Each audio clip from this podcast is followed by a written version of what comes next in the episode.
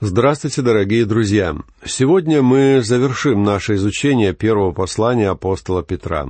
В последней, пятой главе своего послания апостол Петр сводит воедино такие темы, как страдание и второе пришествие Христа. Итак, какова же связь наших страданий и второго пришествия Спасителя? Христианская жизнь началась для каждого из нас именно с крестных страданий Господа Иисуса Христа, когда Он понес наказание за наши грехи. Но сегодня в жизни Божьего ребенка также есть страдания. Бог использует страдания в нашей жизни для того, чтобы повлиять на нашу жизнь и сделать нас такими христианами, какими Он хотел бы нас видеть и каких Он мог бы использовать. Данную главу я обычно разделяю на два раздела. В стихах с первого по четвертый говорится, что страдания производят в жизни верующего служение и надежду. А в стихах с пятого по четырнадцатый идет речь о том, что страдания производят смирение и терпение.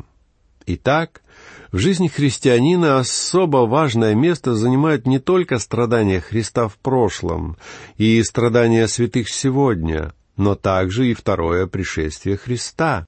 Для каждого христианина второму пришествию Господа должно быть отведено особое место в его планах и в его программе относительно будущего. Мы все прекрасно знаем, что у нас должны быть жизненные планы. Но является ли частью нашей жизненной программы второе пришествие Господа, когда Он придет, дабы забрать вас из этого мира, а затем возвратиться вместе с вами и будет править на этой земле? Или же все это лишь какие-то туманные, эфемерные понятия, которые лишь неясно витают в воздухе, не имея никакого значения в вашей жизни? Его второе пришествие — это не просто какая-то доктрина. Это нечто, что становится частью нашей жизни. Нет ничего, что поможет христианину удержаться на ногах во времена трудностей и невзгод в большей степени, чем приближение второго пришествия Спасителя. Причем я говорю здесь не просто о знании или вере в это, но о реальности данного события. Однажды нам предстоит увидеть Его. Однажды нам предстоит попасть в Его присутствие. И это станет для нас поистине удивительным временем благословений. Причем Петр говорит нам здесь, что наши внешние страдания имеют к этому самое прямое отношение, ибо страдания производят служение и надежду. Прочтем стихи с первого по третий. Пастырей ваших умоляю я, сопастырь и свидетель страданий Христовых и соучастник в славе, которая должна открыться. Пасите Божье стадо, какое у вас, надзирая за ним непринужденно, но охотно и богоугодно, не для гнусной корысти, но из усердия, и не господствуя над наследием Божьим, но подавая пример стаду. Петр начинает с того, что говорит о своем положении. Однако в данном случае он не называет себя апостолом. Он лишь упоминает тот факт, что является пастырем, а точнее сопастырем.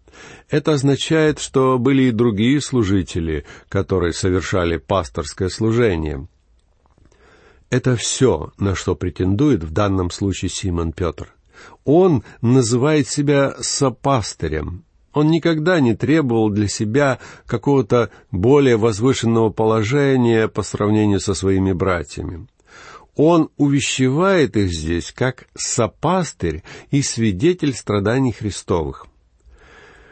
Петр обладал уникальным положением, потому что он являлся свидетелем страданий Христа и соучастником в славе, которая должна открыться. В прошлом Петру уже довелось увидеть эту славу. В своем втором послании апостол Петр ясно говорит, что это имело место на горе Преображения. Петр видел, как Господь умер на горе под названием Голгофа, а также он видел славу Спасителя на горе Преображения. По всей видимости, эта гора располагалась где-то на севере Палестины. И мне всегда казалось, что гора Эрмон вполне могла являться этим местом. Однако точное географическое положение не играет такой уж большой роли. Важно лишь то, что произошло на этой горе. И Петр говорит, что он являлся очевидцем всего этого. Однако есть слава, которая ожидает нас впереди, и которая будет открыта в будущем, будучи гораздо более великой. В начале пятой главы апостол Петр подчеркивает тот факт, что пастор должен являться настоящим пастырем стада. Пасторская роль подразумевает обеспечение паствы всем необходимым, защиту, надзор и дисциплину, а также наставление и направление – Служение пастора должно совершаться в весьма позитивной манере, но Петр также дает предостережение негативного характера. Во-первых, апостол говорит, что старейшины должны служить, руководствуясь правильными целями, в правильном духе. Они служат не потому, что они вынуждены делать это, но потому, что они сознательно избрали для себя это служение. Обратите внимание, что говорит Петр. «Пасите Божье стадо, какое у вас, надзирая за ним непринужденно, но охотно и богоугодно, не для гнусной корысти, но из усердия». То есть человек, избравший для себя пасторское служение, должен делать это добровольно и с желанием, Бог не хочет, чтобы вы соглашались на какую-то должность в церкви в духе снисходительного одолжения. Так уж и быть, если нет ничего другого, кто бы согласился взять на себя данное служение, я готов взвалить его на себя. Друзья мои, не принимайте для себя такую позицию, потому что это не является правильной целью для служения Богу. Нет никакого смысла в служении Господу, если вы делаете это под давлением. Также Петр ясно показывает, что у пастора должны быть не только правильные цели для служения, поскольку он добровольно решил для себя служить Богу, но также должны быть правильные мотивы. Это должна быть не материальная выгода, но искренняя радость от выполняемой работы пастор должен черпать удовлетворение в самом своем призвании, а не в том, что он получает с его помощью. Не так давно, рано утром, в понедельник, мы с дочерью ехали в нашу церковь. Как обычно, движение на дороге было интенсивным, и мы застряли в дорожной пробке. Во время этой вынужденной остановки мы начали разглядывать людей, сидевших в соседних машинах. И я сказал дочери, посмотри на всех этих людей. Никто из них не выглядит счастливым и довольным, потому что большинство из них едут на работу, которую они искренне ненавидят. Большинство людей сегодня вынуждены ходить на работу, которую они презирают всей душой. И как здорово заниматься служением Господу, когда вы трудитесь, потому что любите это дело и хотите выполнять его. Именно это делает преподавание Божьего Слова источником удивительной радости для меня. И Симон Петр говорит здесь, что у служителя должны быть правильные мотивы для христианского служения. Также пастор должен осуществлять свое служение с помощью правильных методов, не принуждая людей, но ведя их за собой, не властвуя, но подавая пример. Поэтому в своей работе он всегда должен быть примером для стада. Я не думаю, что проповедник должен становиться на кафедру и запугивать свою общину, принуждая ее к чему-то, чего сам он реально не делает в своей жизни. Для себя я взял за правило никогда не просить мою общину жертвовать на какое-то дело, на которое лично я не жертвую сам. Я думаю, что у нас нет права требовать от других людей того, чего мы не делаем сами. Все эти элементы должны присутствовать в служении пастора, и если они действительно есть в его служении, он получит достойную награду. Прочтем четвертый стих. «И когда явится пастырь и начальник, вы получите неувидающий венец славы». Служение любого пастора должно совершаться с осознанием того факта, что он служит своему пастыре-начальнику, которому он подчиняется, и который однажды наградит его за это служение вечной наградой. Не нужно жить, думая, что мы трудимся впустую. Это не так. Павел ясно показал, что христианин трудится вовсе не напрасно. Мы должны трудиться для Него и ожидать, что однажды мы получим от Него награду. Именно так нам следует служить Ему, уповая на неувидающий венец славы. В Священном Писании упоминаются несколько венцов, включая венец жизни и венец праведности. Так что же такое венец славы? Я полагаю, что этот венец означает, что однажды мы присоединимся к его славе. В свое время я специально подсчитал, сколько различных слов используется в Ветхом Завете для обозначения понятия «слава». Мне удалось насчитать не менее десятка таких слов. Слава — это понятие, которое очень часто используется сегодня — но как мы представляем себе, что такое слава? Каковы ее размеры? Какова ее форма? Какого она цвета? Что такое слава? Я подозреваю, что обычный христианин обладает весьма расплывчатым представлением о том, что стоит за этим понятием. Лично я обнаружил, что слава имеет форму и размер. Послушайте, что говорит Слово Божье.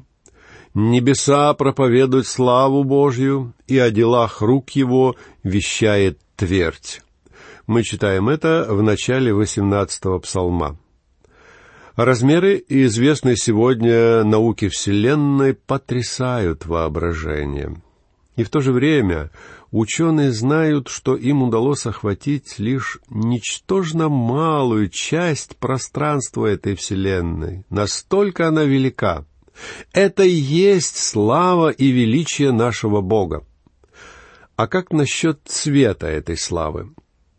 Посмотрите на нашу необъятную вселенную ночью. Посмотрите на звездное небо.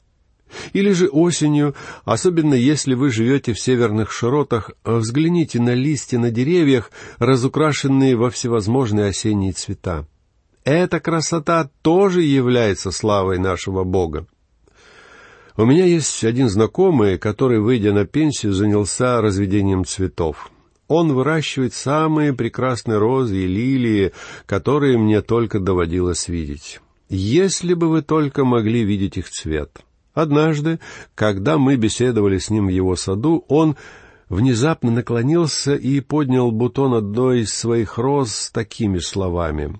Весной я просто кладу семена в землю, но посмотрите, что вырастает из этого семечка. И после этого кто-то решается заявлять, что Бога нет. Так что у славы есть свет, друзья мои. Позвольте мне сказать вам, что Божья слава — это нечто поистине чудесное, и однажды мы присоединимся к ней, что и станет нашим венцом. Далее в этой главе апостол Петр говорит, что страдания производят смирение и терпение. Прочтем пятый и шестой стихи.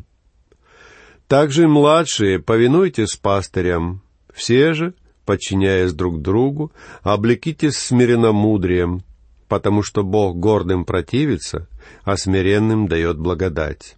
Итак, смиритесь под крепкую руку Божию, да вознесет вас в свое время». Петр говорит, чтобы младшие повиновались своим пастырям. Однако под пастырями здесь имеются в виду вообще люди более старшего возраста. В наши дни это положение изрядно изменилось. Сегодня более пожилые должны подчиняться более молодым. Сегодня наступило время молодых.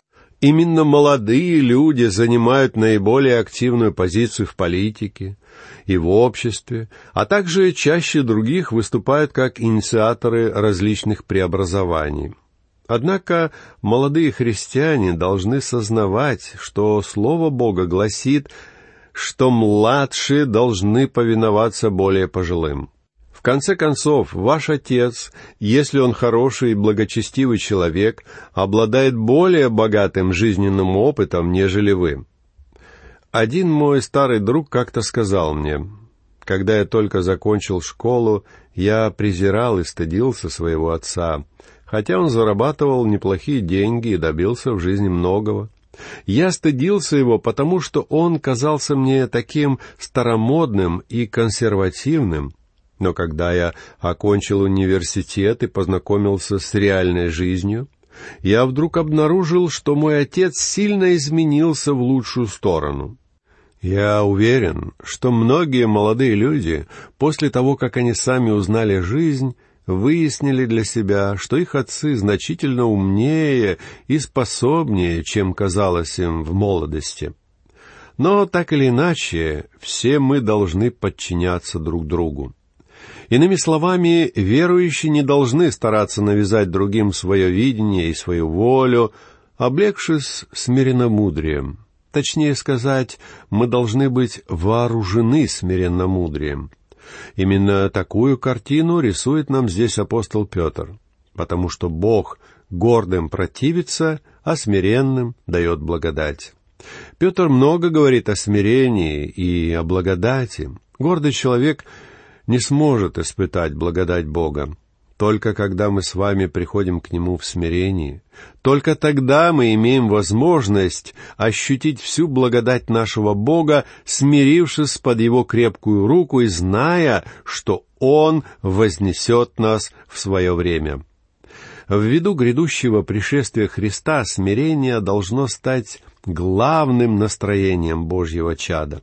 Христос — это тот, кто установит справедливость и сведет все счеты при своем появлении.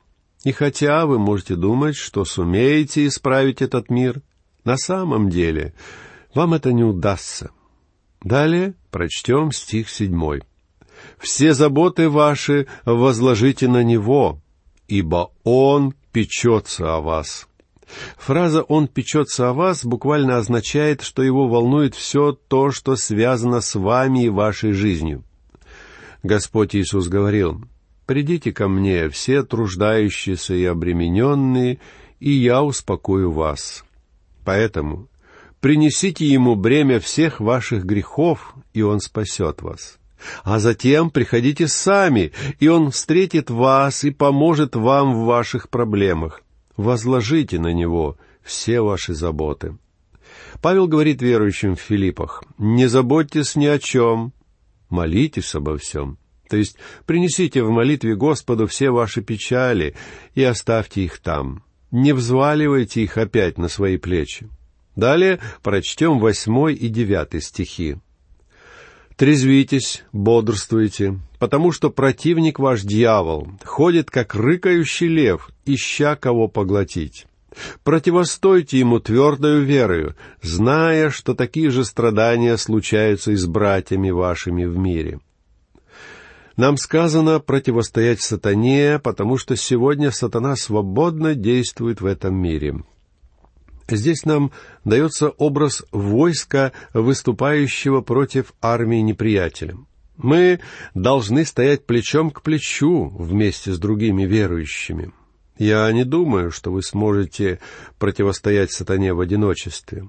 Вам нужно не только все оружие Божие, но также вам нужны другие верующие, которые будут стоять рядом с вами. Именно поэтому, когда у меня возникают какие-то проблемы или нужды, я обязательно даю своим слушателям узнать о них.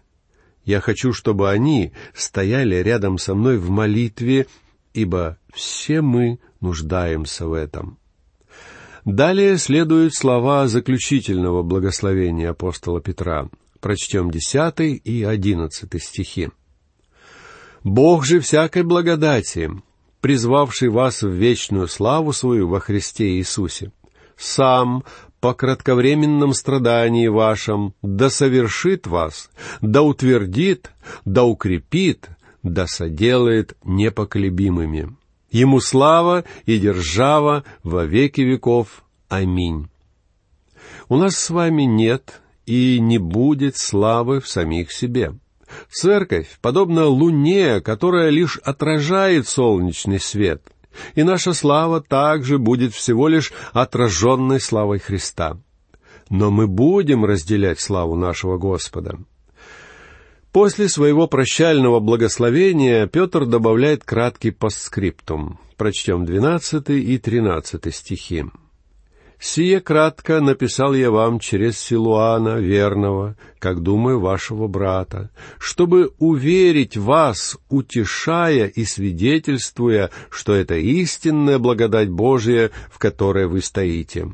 Приветствует вас избранная, подобно вам, церковь в Вавилоне, и Марк, сын мой».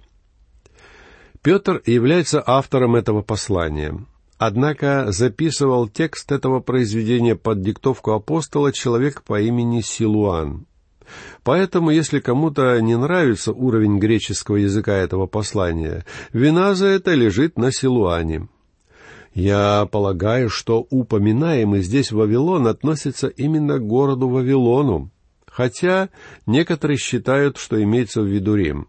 Но Симон Петр был слишком практичен, чтобы использовать подобные образы и аналогии. Упоминаемый апостолом Марк — это тот самый Иоанн Марк, который был автором Евангелия от Марка. Реально он не являлся сыном Петра, однако был его сыном по вере. Хотя в свое время апостол Павел не пожелал взять Марка в свое миссионерское путешествие. Тем не менее, Марк стал крепким и верным христианином. Последнее в этом послании наставление мы находим в 14 стихе. Петр говорит, «Приветствуйте друг друга лобзанием любви. Мир вам всем во Христе Иисусе. Аминь». Я не буду спорить с апостолом, но мне кажется, что в нашей культуре гораздо лучше использовать рукопожатие как проявление христианского приветствия. Свое письмо апостол Петр заканчивает словами «Мир вам всем во Христе Иисусе. Аминь». Этими же словами и я хочу завершить наше изучение этого послания. Всего вам доброго, дорогие друзья.